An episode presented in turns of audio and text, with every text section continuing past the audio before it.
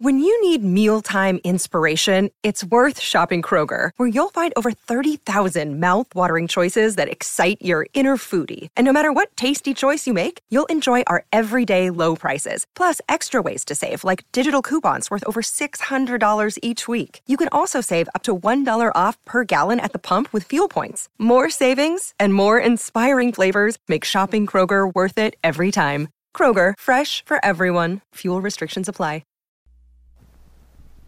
Año de gracia 1629. Los demonios invaden al convento de Ludón en Francia.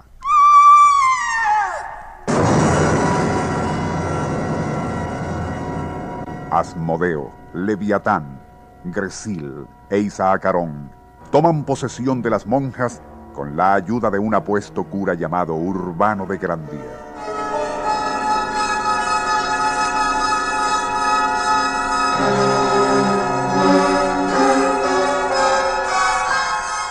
La primera en sucumbir ha sido la prioresa del convento, Sor Juana de los Ángeles. Poco después, otras 16 monjas se hallarán en igual situación. Alarmada, la jerarquía eclesiástica interviene, entablándose así una tenaz batalla entre los esbirros de Lucifer y la Santa Inquisición. Conflicto que sacudirá a toda Francia para culminar con la muerte de Urbano de Grandier en la hoguera.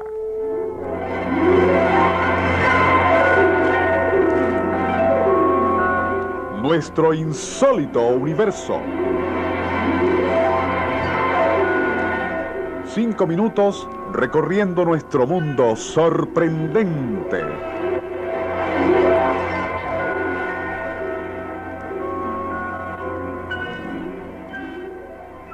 Aldous Huxley, en su magistral análisis de lo ocurrido en Loudon, afirma con ironía que el gran error de Grandier fue el de ignorar la pasión que su conducta impropia había despertado en Sor Juana de los Ángeles.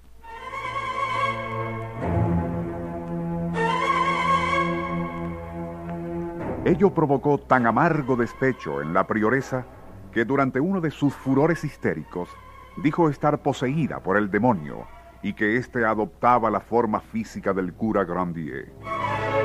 Contagiadas por su ejemplo, otras religiosas afirmaron lo mismo, comportándose de manera escandalosa ante los jesuitas enviados desde París para investigarlas. Aquel clima llegó a ser tan frenético y ardoroso que por lo menos uno de los enviados de la Inquisición también fue víctima de la posesión demoníaca. Llevado el caso ante el cardenal Richelieu, este ordenó una severa investigación al mando de la cual estaría el padre Juan José Cirón, uno de los más competentes teólogos jesuitas. Ante el tribunal eclesiástico, todas aquellas monjas posesas, comenzando por Sor Juana de los Ángeles, acusaron a Grandier de ser agente de Satán y de haber facilitado la entrada de sus demonios al convento.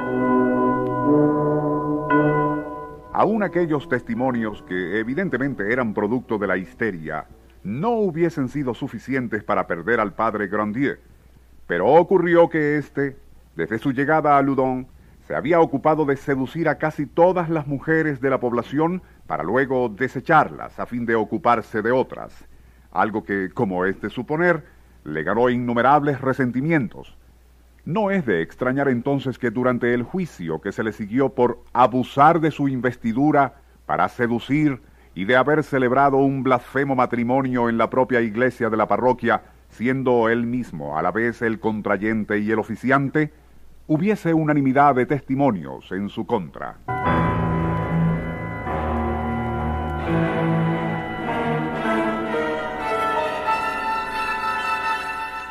A fin de que confesara estar en liga con el demonio, se le aplicó el interrogatorio extraordinario, consistente en enterrarle una larga aguja de plata en diferentes lugares del cuerpo a fin de localizar las zonas endemoniadas. Posteriormente le quebraron con un mazo de madera los huesos de las piernas y como aún se negaba a confesar, fue condenado a la hoguera. Pero su muerte no ahuyentó a los diablos de Ludon, pues al día siguiente de la ejecución, uno de los curas que había torturado a Grandier fue presa de convulsiones y comenzaría a gritar blasfemias y obscenidades, falleciendo poco después. Otro colega sufrió igual suerte, y el propio padre Siron, quien había logrado sacar a Belcebú del cuerpo de Sor Juana, fue a su vez poseso, muriendo sin aceptar los consuelos de su religión.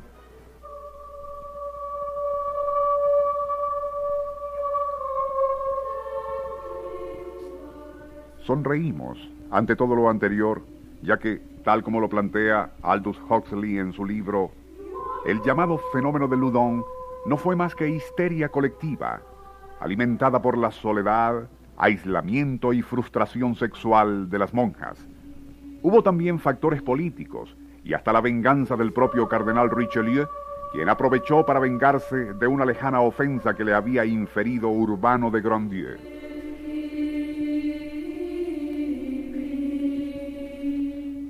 Fue quizás un filósofo pueblerino quien mejor definió todo el asunto al comentar.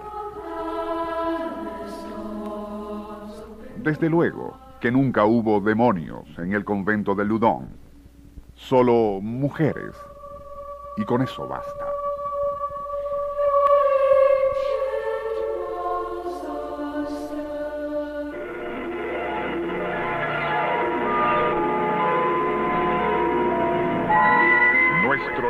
Insólito universo.